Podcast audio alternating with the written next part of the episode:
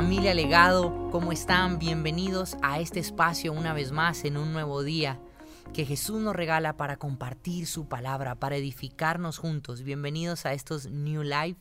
En esta semana que hemos denominado la Semana de la Gratitud, hoy estaremos hablando de la tercera parte. Hemos hablado de lo fundamental e importante que es perseverar en la oración. Esto producirá en nosotros alegría constante, gozo, paz y también ese estado de gratitud que por encima de circunstancias, situaciones y adversidades podremos caminar agradecidos porque nuestra gratitud, porque esa condición se encuentra en Cristo Jesús, en quien es Él, en lo que Él hizo por nuestras vidas y en lo que sigue haciendo. Él sigue perfeccionando su obra en ti y en mí, por eso no podemos dejar de buscarle. Además, y no menos importante, la gratitud en la vida del creyente hace parte de la voluntad de Dios para nosotros.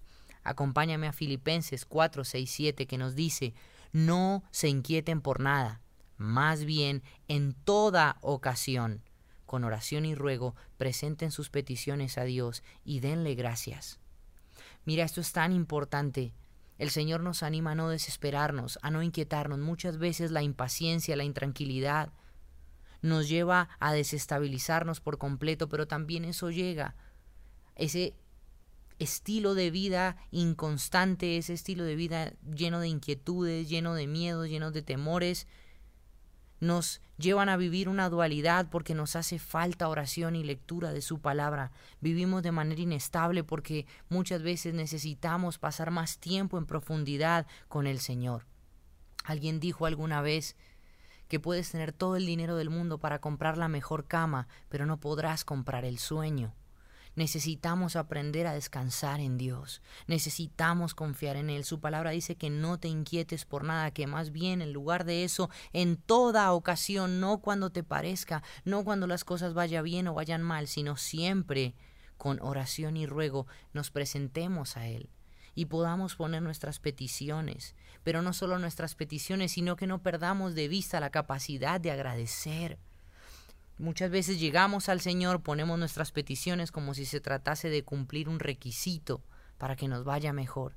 Pero Dios quiere que rindamos nuestro corazón. No le pintes un arco iris al Señor. Abre tu corazón y dile la verdad, cómo te sientes, qué expectativas tienes. Pon todo delante de Él, pero no pierdas de vista el agradecer. Y el agradecer con fe, sin importar cómo vayan a salir las cosas no viviendo en tu voluntad permisiva, sino confiando en que la voluntad de Dios es lo mejor para ti y por eso agradeces, porque estar en Jesús es lo mejor que te puede pasar. Luego continúa diciendo que si damos gracias a Dios y vivimos de esta manera, la paz de Dios, que sobrepasa todo entendimiento, cuidará sus corazones y sus pensamientos en Cristo Jesús. Qué valioso e importante es esto. No solo que Dios supla, que Dios cubra nuestras peticiones, y no solo que seamos inspirados y llevados a vivir en gratitud, sino que realmente en momentos adversos donde es difícil agradecer, donde son momentos difíciles de atravesar, la paz de Dios no esté ausente, sino que esa paz que sobrepasa el entendimiento humano inunde tu vida y que esa paz, la presencia de Dios, cuide tu corazón y cuide tus pensamientos. Cuando no estamos cerca de Dios, cuando no vivimos como Dios ha establecido, comenzamos a fluctuar, comenzamos a inquietarnos y desestabilizarnos y quedamos desprotegidos, no cuidados, sino desprotegidos en el área de los pensamientos, en la mente, en nuestro corazón. Somos vulnerables, por eso es tan importante que estemos cerca de Él, que no nos inquietemos por nada y que en toda ocasión vayamos con oración y ruego a su presencia, para que su paz cuide tu vida y además puedas ver la mano de Dios en toda circunstancia y puedas ser agradecido y agradecida. Dios te bendiga.